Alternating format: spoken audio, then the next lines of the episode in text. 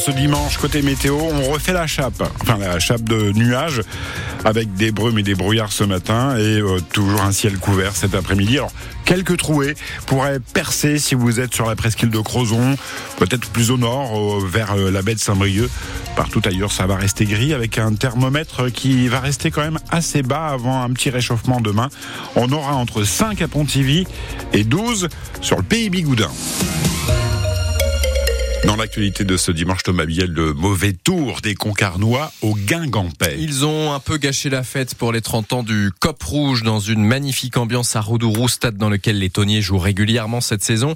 Ils sont venus battre Guingamp 1-0, but de Baptiste Moisan. Encore lui, sur l'une des seules attaques concarnoises, Guingamp n'a pas su euh, concrétiser ses nombreux temps forts et reste donc aux portes du top 5, Nicolas Blanza.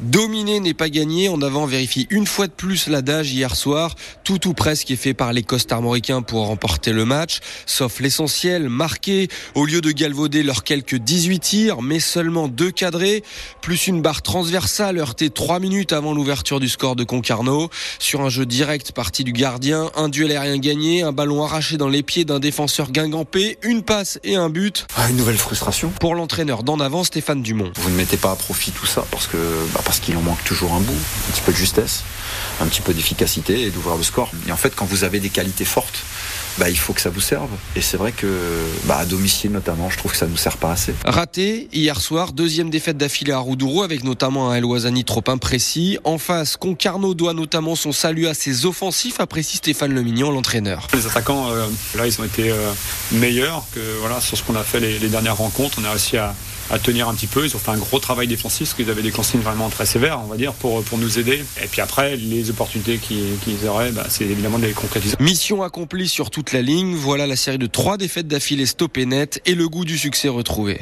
Nicolas Blanza qui vous a fait vivre le match hier soir sur France Bleu Brésil. Guingamp toujours sixième au classement, mais désormais à trois points de la cinquième place. Et Concarneau se donne un peu d'air et pointe désormais à trois points de la zone rouge, à la treizième place. Les footballeuses guingampaises ont fait match nul partout contre Dijon en D1 féminine.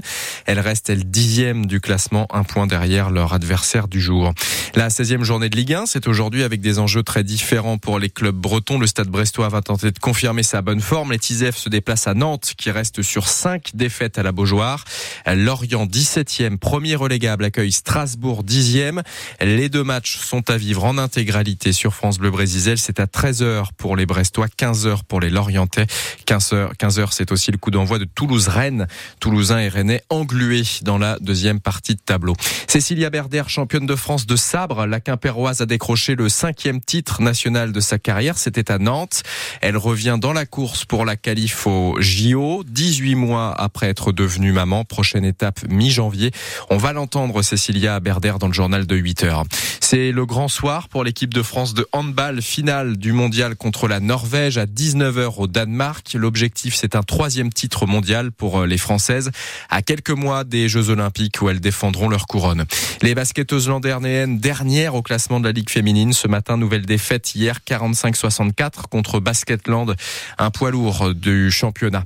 Défaite aussi pour les volleyeuses quimpéroises en Ligue A à Pays d'Aix. Elles menaient pourtant 2-7 à 0 avant de s'incliner 3-7 à 2. Elles sont avant-dernières au classement. La France demande à ce que toute la lumière soit faite sur la mort d'un agent français dans un bombardement de l'armée israélienne hier à Gaza. Un agent du ministère des Affaires étrangères qui a été tué dans une frappe sur une maison dans l'enclave palestinienne. Catherine Colonna, la chef de la diplomatie française, aura l'occasion d'en parler avec les autorités israéliennes aujourd'hui, puisqu'elle se rend en Israël pour la quatrième fois. Israël où la pression monte sur le gouvernement après la mort de trois otages israéliens qui ont été abattus par erreur par l'armée alors qu'ils brandissaient des drapeaux blancs.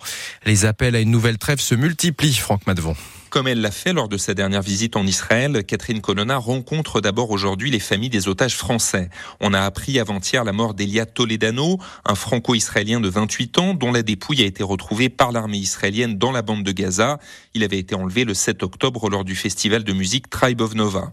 Il reste encore trois Français sans doute otages. Catherine Colonna pèse ses mots. Il reste en effet des Français dont nous sommes sans nouvelles, trois d'entre eux, vraisemblablement otages, et vous voyez que je m'exprime avec prudence Nous continuons de presser pour une trêve le plus rapidement possible, immédiatement, il le faudrait même, et une trêve qui permette la libération des otages, mais aussi une meilleure distribution de l'aide humanitaire dont la population de Gaza a tant et tant besoin. Une trêve pour les otages, mais aussi donc pour les populations de Gaza, c'est le message de Catherine Colonna aux responsables israéliens, quelques heures après la mort d'un agent de son ministère dans le sud de la bande de Gaza, un homme victime d'un bombardement israélien qui travaillait pour le consulat général de France à Jérusalem.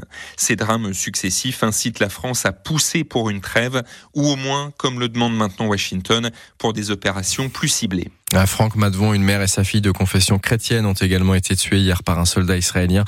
Ça s'est passé à proximité de l'unique église catholique de la ville de Gaza. Un bâtiment d'une entreprise de BTP ravagé par un, incendie en fin de matinée hier à Ploua, dans les Côtes d'Armor, au lieu dit la gare de Lanlou. Il y avait 15 000 litres de carburant à l'intérieur. Une quarantaine de pompiers ont été mobilisés pour sécuriser les lieux et éviter la propagation des flammes.